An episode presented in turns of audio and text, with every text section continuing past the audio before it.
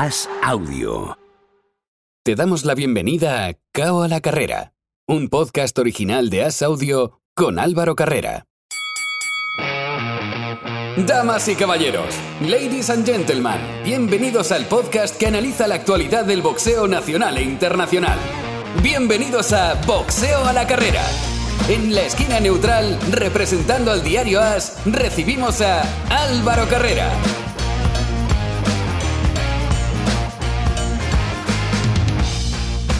Hola, ¿qué tal amigos? Bienvenidos a un nuevo episodio de Cao a la Carrera. Bienvenidos a este primer asalto, un asalto para hablar de boxeo y para entrar en semana de pelea, porque estamos en una semana muy, muy, muy especial, porque Kiko Martínez defiende el Mundial IBF del Pluma. Y como no podía ser de otra manera, vamos a dedicarle mucho tiempo a esa pelea, al único campeón del mundo que tiene ahora mismo España. Para analizar todo lo que va a ocurrir esta semana, tengo conmigo a Oscar Zardaín. Hola Oscar, ¿qué tal?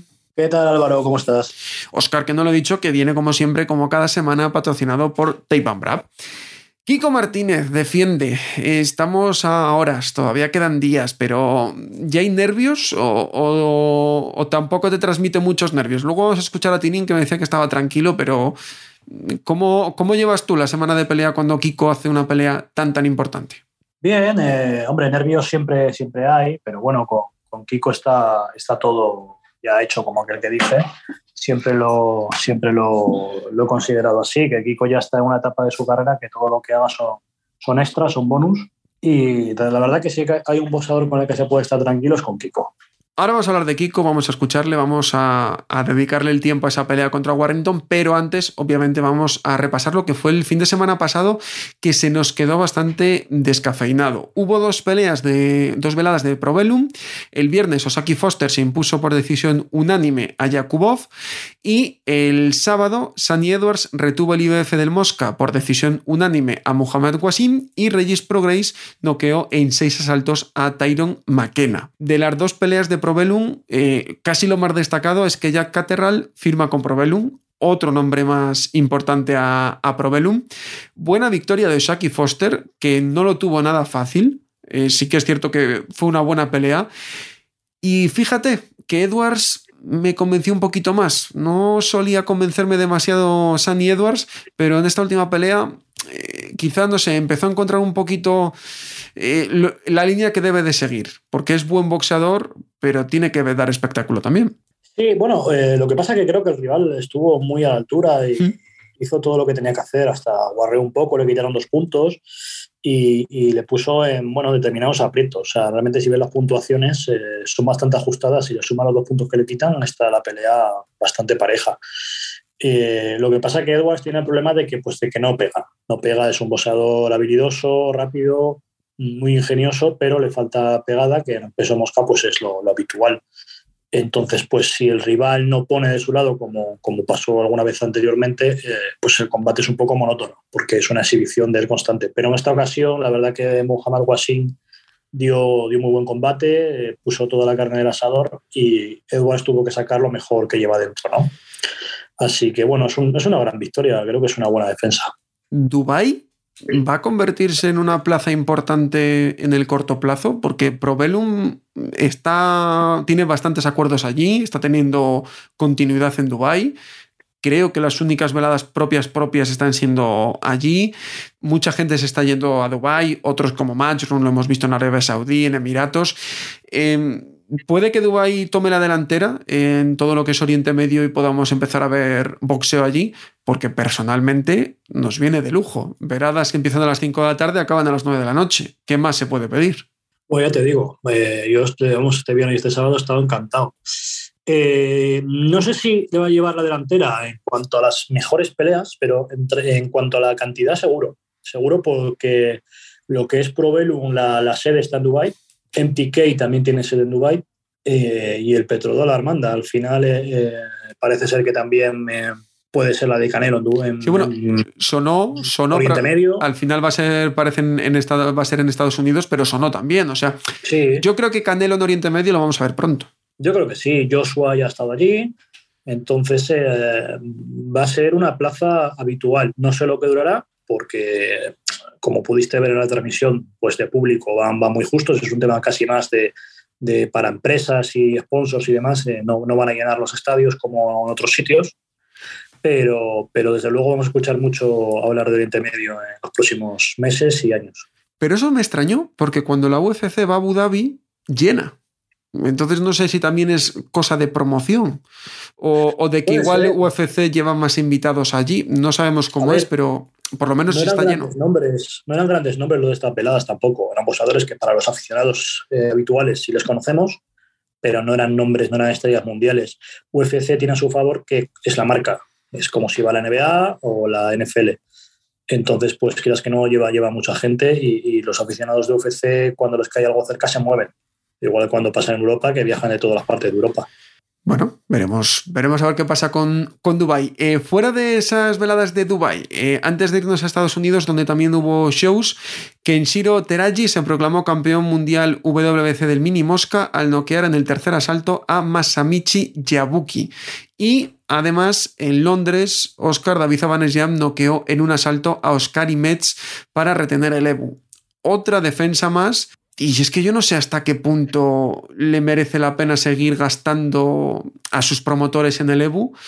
Quizá es el momento de, empezar a rankearle con cinturones para que ir a por un mundial sea inevitable para el campeón. Mm, bueno, no sé en qué puesto estará en el consejo. Tiene que estar bastante arriba. Después de tres o cuatro defensas del EBU, tiene que estar bastante arriba. No, la verdad que no lo sé, porque el EBU te clasifica muy bien. El problema de Avanesian que un ruso que vive en Reino Unido con licencia serbia, zurdo y peligroso, lo tiene muy complicado. Es así, no es de ahora, ha pasado, le pasó a propio Sergio Maravilla Martínez en su día. Y es una pena, pero yo creo que se va a hartar a defender el EBU y, y lo, le va a costar. Al final le van a poner con algún, con algún monstruito de la división que pegue duro cuando consideren que ya está viejo y es el futuro que le veo a Vanessian me da pena porque es un pedazo de boxeador, pero no tiene muy complicado, y, pero no es, un, no un boxeador que venda. Y los números de Avanesian son tremendos. Es seis veces campeón de Europa desde marzo de 2019. Seis veces. Tres de esas peleas las acabó en el primer asalto y otra de ellas en el segundo. Es que cuando tú ves eso, es que entiendo que no quieran pelear contra él.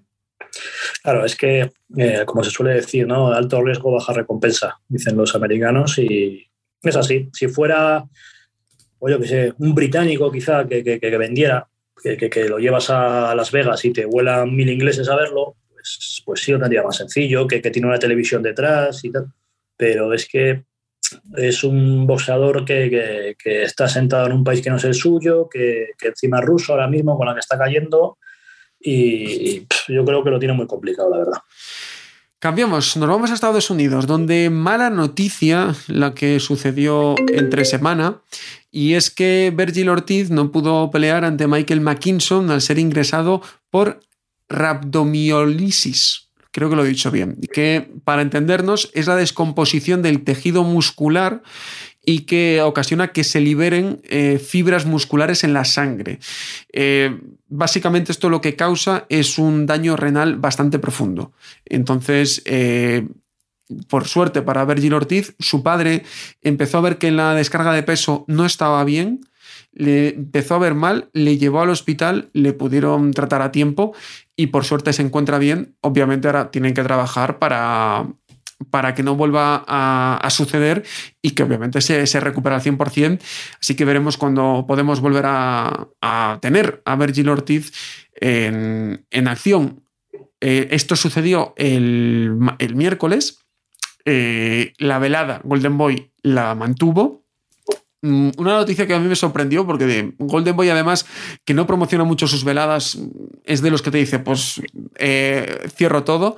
Pero Alexis Rocha le dio la oportunidad de estelarizar ante Blair Cops nueve asaltos victoria de Alexis Rocha buena victoria y luego Edgar Berlanga que en Nueva York se impuso eh, a Steve Rolls por decisión unánime. 16 caos en el primer asalto las tres últimas peleas las tres a los puntos. Cuando se le exige y el susto que tuvo con Coceres, pues le, empieza a costar a Berlanga y Alexis Rocha, que lo brilló y se aprovechó de, pasar a ser el, estelar, Oscar. Sí, la verdad que Blake Cobb se llevó la del pulpo. No, no estuvo a la altura. Siempre ha sido un mojador que ha dejado un poco a deber y esta vez la ha pasado factura. ¿no? Se ha visto con un chico fuerte, joven y la ha pasado, la ha por encima. Y bueno, a ver, a ver qué, qué es lo siguiente. Cobbs lo tiene complicado, mm, pero bueno, alguna, alguna, otra oportunidad tendrá. Y respecto al otro combate, el de. ¿Cuál era? Perdona. El de Berlanga. Berlanga, eh, creo que eh, o sea, esos 16 caos en el primer asalto realmente es que le han estado cebando de, mala manera por la tontería de, llevar el récord de 16-0, 16 caos, 16 primer asalto y ahora se está encontrando con, con, los problemas de que no está preparado para hacer rounds, ¿no? Y bueno, va ganando y hay que darle tiempo porque es un prospecto y quizá a base de pasarlo mal vaya aprendiendo, pero la verdad que por un lado sí, han hecho promoción, pero por otro ha sido 16 pelas tiradas a la basura. Y saltamos a este fin de semana. Antes de irnos a Leeds, eh, destacar que Félix Sturm eh, hace su tercera pelea desde su regreso. 43 años, se enfrenta a Isvan Sili por un cinturón menor. Además, en Minneapolis, en Estados Unidos, debuta allí Tin Siu, que se enfrenta a Terrell Gausa, 12 asaltos. El australiano hace su debut en USA. Lo hace con 20 victorias, invicto 15 caos. Miguel Berchelt vuelve en el peso ligero, lo hace ante Jeremía Nakatila. Se supone que el chino Maidana también vuelve y pelea contra Yao Cabrera, el youtuber. Veremos a ver qué pasa, porque parece que Cabrera no puede salir por temas judiciales del país. Así que veremos a ver qué acaba ocurriendo. Y en Texas pelean Eric Morales y Orlando Salido. Todo eso lo comentaremos la semana que viene porque ahora nos centramos en Leeds. Tenemos a una argentina, María Cecilia Román, que expone el IBF del Gallo ante Evain Bridge, pero lo que nos importa es Kiko Martínez, que defiende el IBF del Pluma ante Josh Warrington. Lo primero, escuchábamos a ti, Oscar, hace un momento hablar de, bueno, de esa posibilidad, ¿no? Vamos ahora, lo primero de todo, a escuchar lo que nos decía en el podcast número 15 de Cabo a la Carrera, Kiko Martínez. Si queréis escuchar esa entrevista al completo, podéis hacerlo em, echando los podcasts para atrás en el número 15 o también en mi canal de YouTube. Esto era alguna de las cosas que nos decía Kiko Martínez. Cada pelea mía al día de hoy cuenta, cuenta mucho porque para mí son las más importantes ya para mis retos personales, para mi vida económicamente, porque son peleas que ya van subiendo de nivel conforme vaya ganando económicamente. Entonces, son peleas para mí muy importantes. Es lo que yo hoy le decía a mis compañeros. Digo, yo, yo, para mí no hay otra cosa en mi vida ahora mismo que entrenar, meterme a la cámara hiperbálica, descansar, comer bien, eh, no tener ocios, no tener distracciones o sea, yo ahora mismo tengo que quemar mis últimas balas en el, deporte como competidor y lo tengo que hacer bien. Yo no me puedo arrepentir el día de mañana de algo que he hecho mal. Entonces, para mí no hay otra cosa en este, en este momento que no sea un campeonato del mundo el día 26 de marzo. Entonces, no tengo otra cosa en mi mente. En mi mente está eso solo y ese es mi objetivo, ganarlo y volver a pelear o unificar o, o pelear por el mandatorio o tener un reto más en mi vida, ¿no? Pero no tengo otra cosa en mi vida nada más que eso. Yo creo que sí, yo creo que él se ha, montado una película que yo vivo obsesionado con él, ¿no? Yo, yo vivo obsesionado por ser campeón del mundo. Esa es mi obsesión. Yo no me levanto por la mañana pensando en Warrington, en Frampton, en Quid, en los que me ganaron. No, yo pienso en ser campeón del mundo y el que se cruce en mi camino me lo voy a llevar por delante para seguir siendo campeón del mundo. Entonces él está en mi camino, él está en mi obsesión y es quitármelo del medio, pero yo no me levanto por la mañana hace tiempo ni ahora pensando George Warrington, no, porque yo a George Warrington ya le gané, solamente que los árbitros me dieron perdedor, pero yo ya le gané a él. Yo le zurré la cara en su, en su, en su pueblo y se cayeron todos 15.000 personas calladas porque no hablaba ninguno nada porque estaban cagados, porque le zurré la boca en su casa y se la voy a volver a zurrar. Me ha encantado, me encantó en su momento, Oscar, y me ha encantado la última frase que además la he querido seleccionar por eso de le, le, como que le dio de tortas en su casa y le va a volver a dar de tortas. Kiko está súper confiado y sabe que es su momento, que, que tiene que aprovecharlo. Está viviendo su segunda juventud, digamos. Y, Y bueno, vamos a ver, yo veo a la gente muy confiada, a los aficionados muy confiados, es, me alegro, pero yo creo que ser un combate duro. Warrington se la juega, puede ser el final de su carrera, está, está ante su público, va a llenar seguro porque vende, vende muchísimo. Y bueno, sobre todo lo que vamos a disfrutar es un ambiente de partido de fútbol que es maravilloso porque la primera pelea fue increíble. Eh, la grada, la cantidad de gente que había cantando parecía que estaba jugando el Leeds United. Y aquí seguro que va a volver a pasar lo mismo. Y bueno, yo le he visto de una forma a, Warrington excepcional. Pero bueno, Kiko está físicamente igual de bien o más. Entonces, eh, vamos a ver qué sucede. Vamos a analizar esa pelea técnicamente y para ello vamos a charlar con uno de los entrenadores de Kiko Martínez, Tinín Rodríguez. ¿Qué tal, Tinín? Muy buenas. Muy buenas, Álvaro, ¿cómo estás? Kiko Martínez es de esos boxeadores que da tranquilidad, ¿no? Eh, ¿Cómo, cómo vivís las horas previas? Porque, joder, yo ya lo he dicho, estoy atacado ya. Hombre, por eso le llamamos el capitán. Ya Kiko tiene mucho detrás, tío. Eh, Kiko ha estado en unos escenarios muy grandes, ha estado en mundiales, eh, en Irlanda, en Estados Unidos. Cuando digo Irlanda, que lo, nombro como, bueno, pues estuvo ahí eh, con, con Frampton, que fue un escenario tremendo, eh, a la comparación de Estados Unidos también, es otro gran escenario.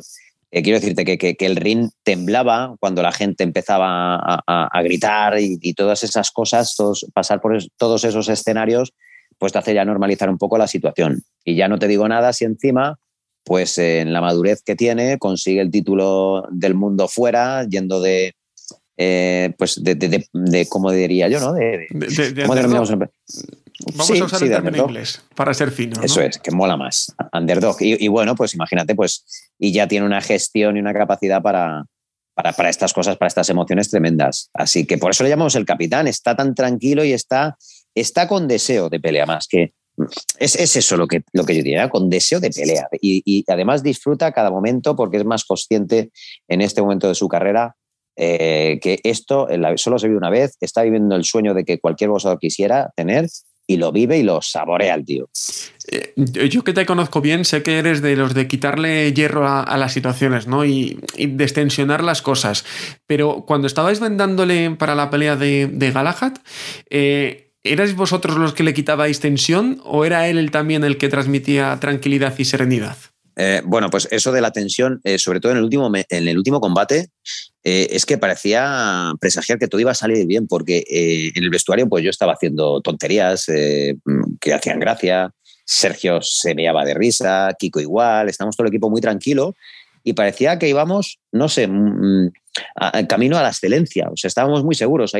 Kiko además entró en ese combate en un estado de flujo, que es el estado de flujo suelen entrar los artistas, los deportistas, que, es un estado muy, eh, muy trascendental en, una persona porque define cuando ya tienes cierta madurez, estás en tu, en tu deporte o los artistas, ya sean en la pintura o en la música, y logran obtener la mejor versión de sí mismo porque es como algo que tú te ves desde fuera y nosotros, muchas veces que somos capaces de ver mejor que el boxeador desde fuera, ni nosotros lo veíamos mejor que Kiko. Kiko lo veía en ese estado de flujo todo. Así que fue una tranquilidad en aquel combate que fue tremenda y la vamos a reproducir en este combate también.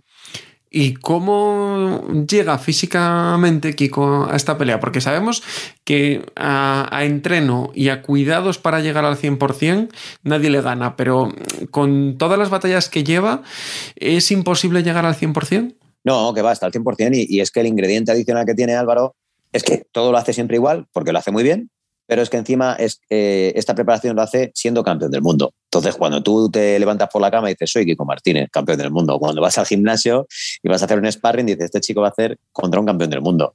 Y entonces, eso, ese es el aliciente y el ingrediente adicional que tiene ser campeón. ¿Y la primera pelea con Warrington, cómo la recuerdas? La primera pelea con Warrington la recuerdo que eh, arrancó como difícil, como veía yo que era un boxeador muy complicado, pero en el momento que llegó la derecha de Kiko abajo, empezamos a trabajar, eh, a insistir y a incidir con la derecha abajo y empezó a darse todo muy, muy bien. Para nosotros, yo creo que también para ti, Álvaro, eh, creo que ganó Kiko en la primera pelea. Sí. Pero sí que vimos un Warrington muy, muy sucio. ¿Te acuerdas que le hizo un chichón en la cabeza? Le metió el codo, le metió la cabeza, eh, le metió amarres. Y en esta, pues nos esperamos, eh, debido a cómo lo hizo con Mauricio Lara, porque se estaba propiciando casi el caos. Pues yo creo que aquí, con el miedo que tiene a su quijada, bueno, más que miedo, creo que miedo no, es una palabra que no es acertada la que he dicho, sino respeto, ¿no? Yo creo que es la acertada. El respeto que va a tener, puesto que sabe que ha estado a punto del knockout en la revancha con Mauricio Lara, cuando ya fue, eh, ya tuvo un knockout muy severo en la primera. Así que yo creo que va a estar aquí más sucio que nunca y si se tiene que borrar del mapa y dar un no contest, como hizo con Mauricio Lara, para darnos un cabezazo y mandarnos antes del cuarto asalto por el reglamento, también lo tendrá que hacer. Está preparado para todo lo, lo maquiavélico. Porque eh, cuando un animal ¿no? salvaje está herido, siempre es más peligroso. En el caso de los boxeadores es lo mismo. Warrington se la juega. No puede permitirse otra, otra cosa que no sea ganar. Y quien pueda pensar que, viene muy, muy diferente a la primera porque viene ya semi-retirado, se equivoca, porque es súper joven y es un buen boxeador. Es un buen boxeador y yo creo que todavía tiene mandíbula y quijada para aguantar, porque con Mauricio Lara eh, no fue noqueado, iba todo camino a ello, pero aguantó palos muy gordos. Y si los aguantó es que todavía tiene no es un hombre que cuando le tocaron se, cayera, sino que es que aguantó.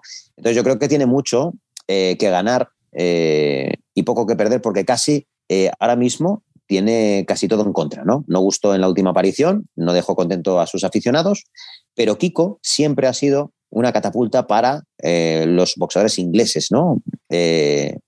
y en este caso, Kiko además no está como siempre, sino que está como campeón del mundo.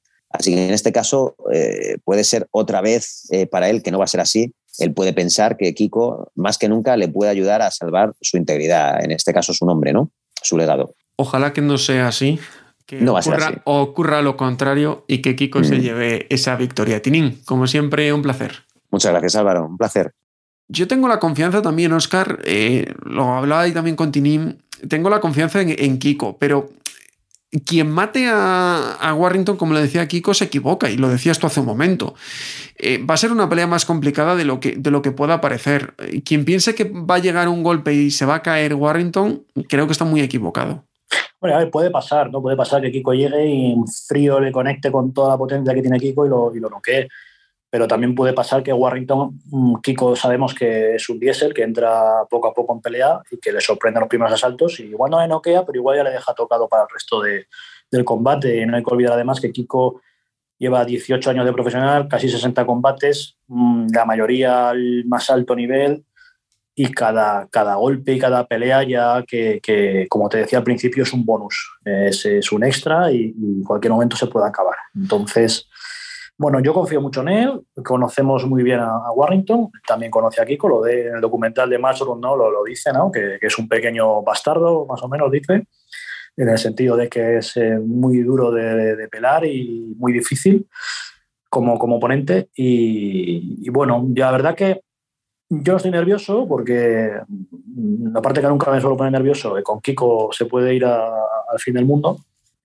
pero creo que tenemos muchas posibilidades, una pelea 50-50. Hay muchos ingleses, lo puedes ver en redes sociales, que están con Kiko, que creen que va a ganar Kiko, que eso mm, rara vez ocurre. Y, bueno, vamos, vamos a ver. No, no, no, me quiero adelantar ni dar un resultado porque como yo no haya visto de todo, cualquier cosa puede pasar. Pues vamos precisamente ahí, a pulsar la opinión en Inglaterra. Y para eso contamos con el periodista Ben Jacobs. Hola Ben, ¿qué tal? Muy bien, gracias Álvaro. ¿Y tú qué tal? Yo no sé tú, pero yo tengo muchísimas, muchísimas ganas de volver a ver a Kiko en Inglaterra. ¿Cómo está el público inglés ante su combate contra Josh Warrington? Bueno, eh, creo que la gente está emocionada por ver eh, esta pelea con, con Warrington después de lo que hizo Kiko la última vez que estuvo aquí en su última pelea. Em, va a ser muy interesante y hay cuestiones en la carrera de, Josh Warrington ahora, así que es, es una pelea súper importante. Lo decías tú, decías varias cosas que quería tratar contigo, pero lo primero, ¿se recuerda la, primera pelea entre, entre, los dos, entre Warrington y Kiko? ¿Cómo, cómo lo hace la gente? ¿Qué, qué memoria tiene de, ese combate? Bueno, la primera pelea fue, fue muy cerrada, al menos para mí. Eh, he hablado con gente de España que vio ganar a, Kiko y em, fue una pelea importante para la carrera de Josh Warrington porque después de, esa victoria em, él ganó el título mundial, ¿no? Y bueno, sé que un juez vio un empate en, la pelea esa, pero em, la revancha va a ser diferente, sin duda. La revancha va a ser diferente. Yo espero que, obviamente, que haya otro, otro resultado, pero ¿qué se espera de, Kiko? Porque después de lo de Galahad vuelve a salir como, como underdog en las apuestas. Bueno, ¿qué se espera de Kiko? Yo creo que se espera mucho más, ¿no? Em, si me hubieras preguntado eso hace un año y medio, yo te habría dicho, pues, va a ganar Warrington sin duda, pero ahora las cosas han cambiado mucho para los dos. Obviamente, en, ese cambio que, me comentas, eh, el factor fundamental ha sido esa victoria de, Kiko sobre, sobre Galahad. ¿Cómo se vivió esa, esa pelea en Inglaterra, donde Kiko siempre ha tenido mucho prestigio, pero como decías tú contra Warrington. La, gente pensaba que iba a ser un trabajo fácil para, para Galahad. La victoria de Kiko sobre Galahad fue espectacular, fue algo que no se esperaba eh, por varias razones. La edad de Kiko, el talento de Galahad. Y, pero yo digo algo, eh, Kiko es muy querido aquí en Inglaterra, eh, tiene muchos fans. Al mismo tiempo, Galahad no es el peleador tan, más popular en, Inglaterra, así que mucha gente eh, celebró esa victoria, podemos decirlo así. Oye, mira qué curioso y, cómo nos alegramos, ¿eh? porque aquí lo vivimos, vamos, como, como lo que es, obviamente, como tener un campeón del mundo, que en Inglaterra estáis acostumbrados, pero aquí no, no estamos tan acostumbrados y pasa de, de mucho, mucho y lo, lo, vivimos como, como se merece. Y en el otro lado, de Warrington, ¿qué es lo que se espera o qué es lo que se habla de él? Porque viene de perder contra el Bronco Lara, después de hacer el nulo ese por los cabezazos. ¿Qué, qué se espera de, de Warrington? Porque no sé si mucha gente incluso ya lo habrá retirado de, boquilla. Con Josh Warrington hay dudas ahora, porque en la primera pelea con Lara eh, perdió. Eh, también fue algo que no se esperaba, fue eh, increíble, espectacular. Lara es un noqueador de alta calidad, como sabemos. Y en la segunda, pues no fue un resultado satisfactorio con la manera en que se acabó. Así que Warrington tiene que, contestar las, las, preguntas que la gente tiene ahora. Muchas dudas, eh, eh, obviamente, también pues se puede pensar, ¿no? Que eh, en, este momento pues también podría resurgir, porque contra Lara sí que es cierto que en la segunda pelea se le dio con algo más de, quijada, pero está 50-50. ¿Tú te atreves con, un pronóstico?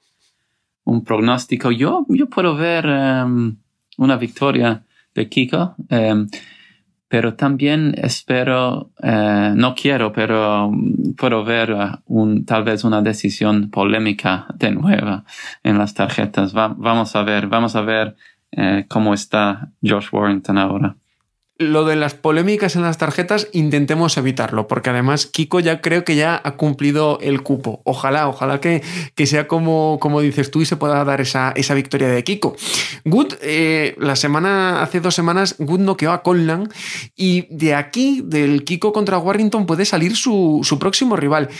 ¿Es lo que se espera en Inglaterra? ¿O también tenemos el foco un poquito distorsionado al tratarse de, de uno de los nuestros, al estar Kiko metido en el medio? Sí, esa pelea la semana pasada fue uno de, los mejores combates que he visto en mucho tiempo, eh, sin duda, en, esa, en, ese, eh, en este país. Y yo creo que Conlan quiere la revancha, eh, pero vamos a ver, tal vez la persona que, que gane la revancha puede pelear contra, contra Warrington o, o Kiko. eso sería muy interesante. Sin duda muy interesante y yo creo que sería una bonita pelea pase lo que pase. Pero de momento vamos paso a paso. Conlan perdió contra Good. Ojalá que Kiko eh, también rompa los pronósticos que hay y sobre todo las apuestas de nuevo y vuelva a ser campeón del mundo y vuelva a España como campeón. Ben, ha sido un auténtico placer tenerte con nosotros una vez más. Muchas gracias. Bueno, muchas gracias a ti y eh, podemos hablar después uh, en privado, en público, y, y uh, porque esta pelea es muy interesante y vamos a tener mucho por, por conversar. Gracias. previa larga, con muchos protagonistas. Oscar, la ocasión lo merece. No te vamos a pedir que te mojes porque obviamente sabemos de cómo nos mojaríamos tú y yo en, este combate, pero eh, para que la gente lo, conozca también y, conozca un poco más al, Oscar del boxeo, ¿Cuándo dices, no soy de los que se me suele poner nervioso? ¿Cuál es el momento de más tensión para ti en una semana de pelea? Ah, justo antes de empezar la pelea, el minuto antes. Eh, yo creo que componerte nervioso un minuto antes de que empiecen las cosas es suficiente. Eh, no suele haber, la verdad que nunca solemos tener problemas. En los viajes tenemos todo más o menos atado siempre. Mm, la vez anterior hubo un problema con los guantes en la lectura de normas, pero era otro equipo, otro promotor Mm, con Mushroom jamás hemos tenido ningún problema. Está todo ya más que claro por el contrato y, por llamadas y mensajes en todos los aspectos. Además, Mushroom logísticamente son el número uno. Y, la verdad que, ya te digo, yo creo que componente nervioso un minutito antes de que vaya a sonar el gong es cuando están ahí presentando David Diamante a los, a los boxeadores es suficiente. Yo confío mucho en Kiko de hecho, creo que los únicos que hemos confiado en Kiko estos últimos años hemos sido la gente que está a su alrededor, porque a Kiko lo han dado por muerto los últimos siete años. Y bueno, solo espero que, consiga la victoria porque lo siguiente puede ser ya para encumbrarle como mejor boxeador español de todos los tiempos.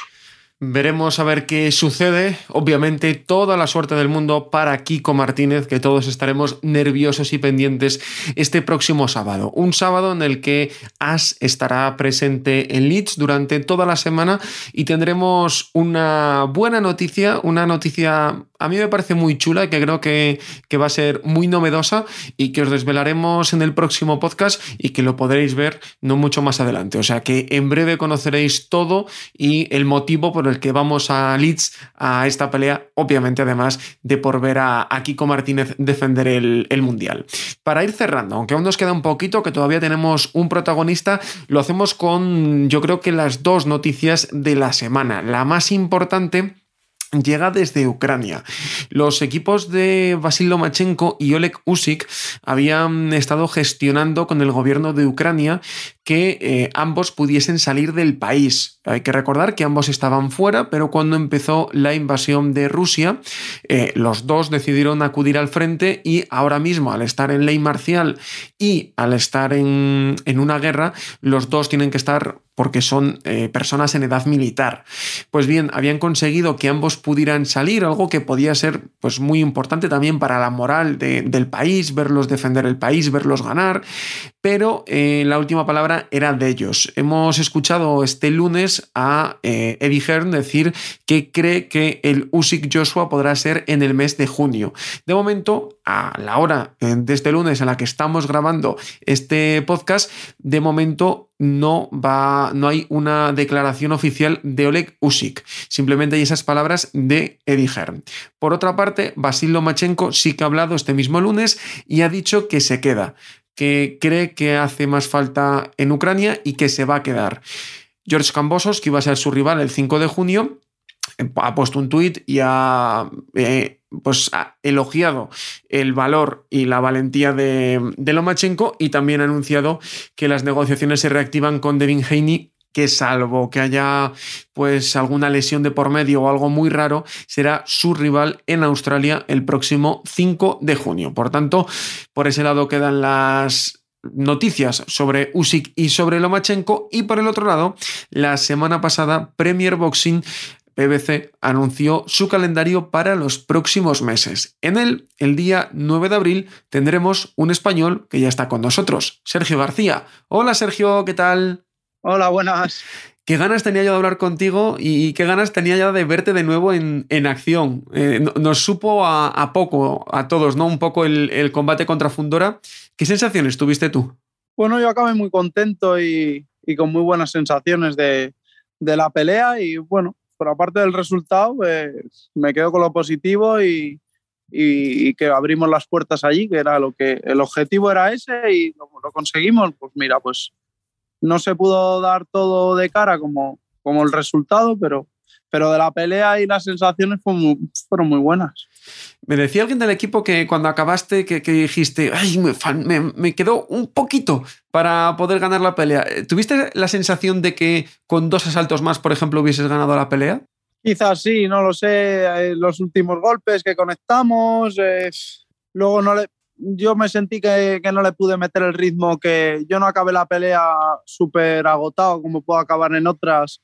Porque, claro, al ser una persona tan, tan alta, tan incómoda, no, no podía ejercerle tanto ritmo como, como quizás en otras peleas. Y bueno, pues, pues quizás sí, si fuese la yo creo que para mí me convienen las peleas a las peleas largas. ¿Fue el rival más difícil, Fundora, al que te has enfrentado? Difícil no, incómodo. Incómodo. Porque sobre todo el tema de la altura lo, lo supiste solventar muy bien desde el inicio, pero sí que es cierto que, hombre, es complicado pelear contra alguien tan, tan alto.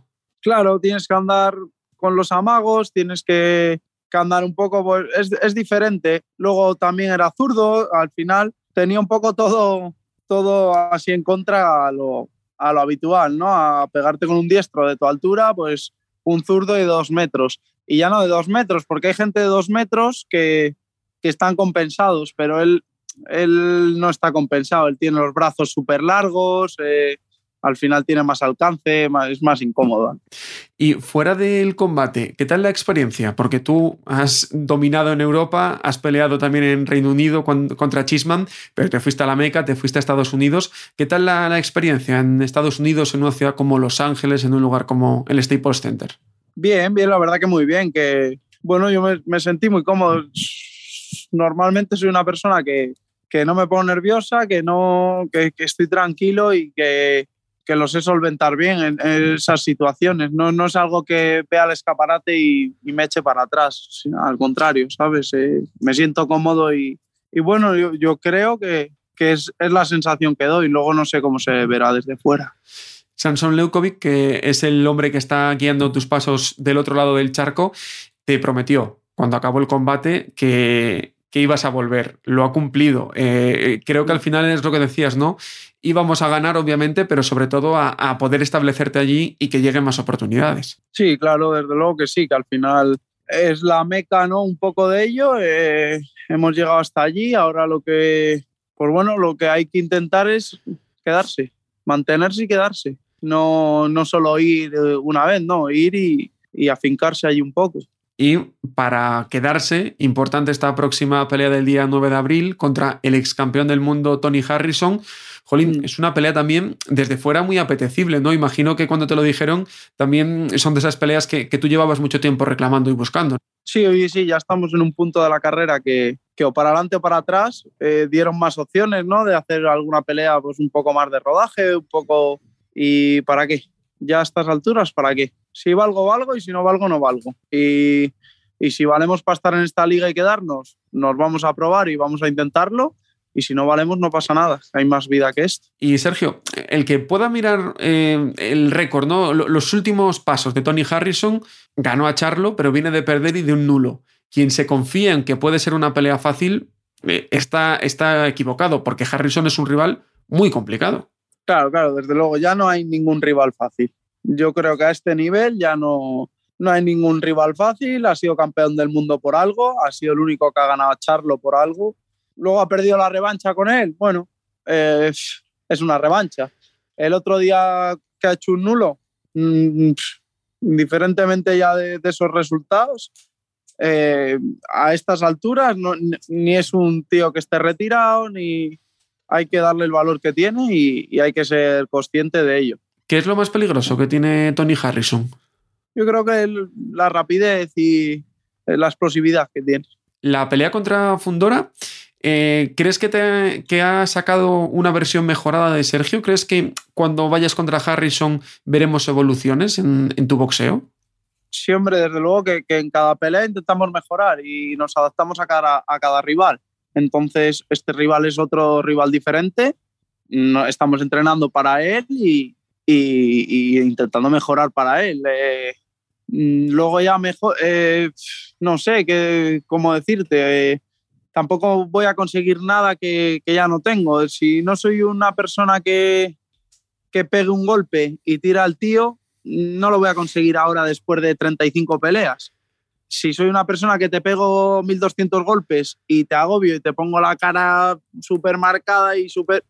Eso ya lo tengo, entonces lo voy a potenciar. No, no voy ahora a descubrir la pólvora, ni no, tienes que conseguir pegada, no, con eso naces, lo tienes, no lo tienes, pero tú igual pegas un golpe y, y tiras al tío y yo te doy 250 golpes y te pongo la cara así.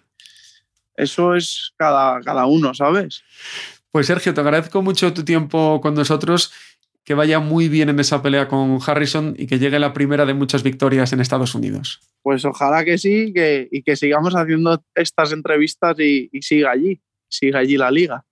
Vaya mes de abril que nos espera Oscar con Sergio, con Sandor Martín la próxima semana, eh, con Kiko, obviamente este fin de semana. Tenemos fines de semana por delante muy apasionantes, con grandes combates para los nuestros. Sí, la verdad que llevamos ya unos añitos que, que por fin el boxeo español está a nivel internacional dando que hablar.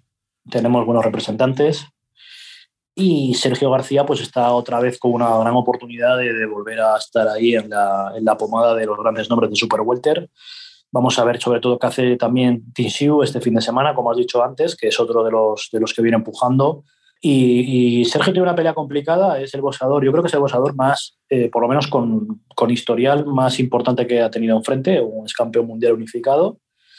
En Estados Unidos corre el rumor de que no está en su mejor momento, pero eh, fíjate tú, ¿no? De, de, un tío tan rápido, tan, tan más alto que Sergio otra vez, no, no, tanto como Fundora, con la experiencia que tiene y que también se la juega. Así que va a estar muy interesante el combate.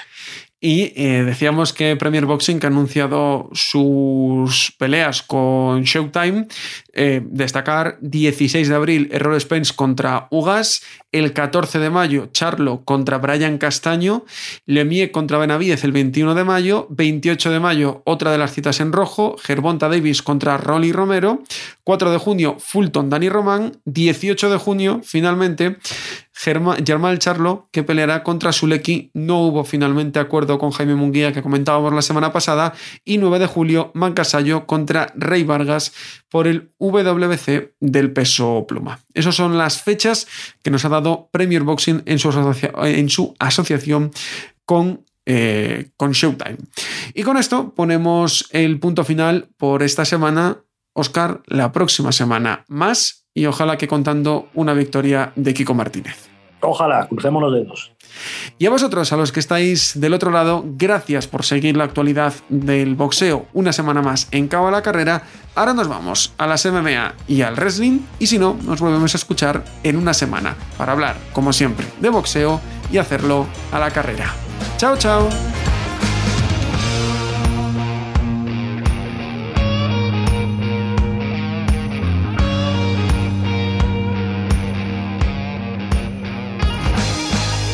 Gracias por escuchar Cao a la Carrera, un podcast original de As Audio con la dirección de Álvaro Carrera, la producción de Javier Machicado y la realización de Vicente Zamora. Todos los miércoles en la sección de As Audio en as.com.